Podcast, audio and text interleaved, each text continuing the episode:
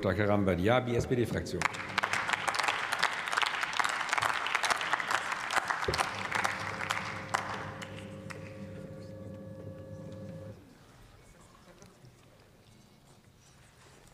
Sehr geehrter Herr Präsident, meine sehr verehrten Damen und Herren, liebe Frau Wehrbeauftragte, lieber Herr Minister, wenn wir heute über Irini debattieren, dürfen wir die aktuelle Situation in Libyen nicht außer Acht lassen. Seit der Revolution 2011 hat das Land keine einheitliche Regierung. Geplante Neuwahlen wurden ausgesetzt. Konkurrierende Gruppen kämpfen weiterhin um die Deutungshoheit. Die Menschen in Libyen sehnen sich nach Frieden und Wohlstand. Das ist berechtigt und muss deshalb von uns unterstützt werden. Erst vor kurzem war ich selbst in Libyen. Ich nehme von meiner Reise ein tiefes Verständnis für die Komplexität des Landes und des Lösungsprozesses mit. Genau dort setzt Irini an. Die Aufklärungsmission setzt als einzige das Waffenembargo der Vereinten Nationen im Mittelmeer um und bekämpft Schleuser, Menschenhändler und Ölschmuggler. Alleine die Statistik zeigt die Relevanz des Einsatzes. Seit Beginn des, der Operation wurden mehr als sage und schreibe 8000 Schiffe abgefragt. Die Weiterführung der deutschen Beteiligung an Irini ist daher nur konsequent. Meine sehr verehrten Herren, neben den genannten Details um, zum Mandat, die auch von Minister deutlich hervorgehoben wurden, möchte ich hervorheben, die Beteiligung an Irini ist nur ein zentraler Bestandteil des deutschen Engagements in Libyen.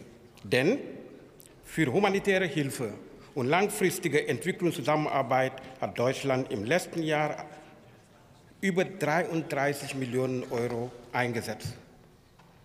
In meinen Gesprächen in Libyen, sowohl mit Ablai Bakili als auch mit vielen Initiativen und hochrangigen äh, Vertretern des Landes wurde Deutschlands Rolle für die Stabilisierung des Landes immer wieder gewürdigt. Die katastrophale Situation von Geflüchteten muss aber auch im Mittelpunkt unserer Bemühungen stehen. Sie brauchen einen angemessenen Schutz anstelle von Internierungslagern. Wir brauchen wiederum eine politische Lösung anstelle von Willkür und Umgang mit Geflüchteten.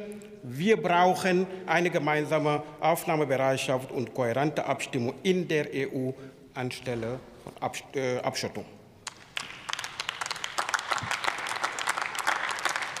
Meine sehr verehrten Damen und Herren, die Ausbildung der libyschen Küstenwache ist weiterhin nicht im Mandat enthalten. Frau Dr. Ich denke, das müssen Sie wirklich zur Kenntnis nehmen. Ich freue mich sehr, dass Max Lux diesen Teil sehr, sehr betont hat in seiner Rede. Damit setzen wir ein wichtiges politisches Zeichen, was wir außerdem für mich wichtig ist. Rechtspopulisten behaupten nämlich, dass Irini mehr Geflüchtete nach Europa ziehen. Das ist falsch. Fest steht, Irini hat völkerrechtliche Verpflichtung zur Seenotrettung und es ist wichtig, dass sie für in Not geratene Menschen präsent ist. Meine sehr verehrten Damen und Herren, mit Irini leisten wir unseren Beitrag zur Stabilität auf dem Mittelmeer und in Libyen, damit wir unser außen- und entwicklungspolitisches Engagement vor Ort fortführen, damit wir Perspektiven für eine friedliche Lösung in Zukunft für und mit der libyschen Bevölkerung schaffen, damit die Stimmen der libyschen Zivilgesellschaft mehr gehört werden. Lassen Sie uns in den Ausschüssen darüber beraten. Ich freue mich, wenn wir diesen Antrag verlängern. Dankeschön. Vielen Dank.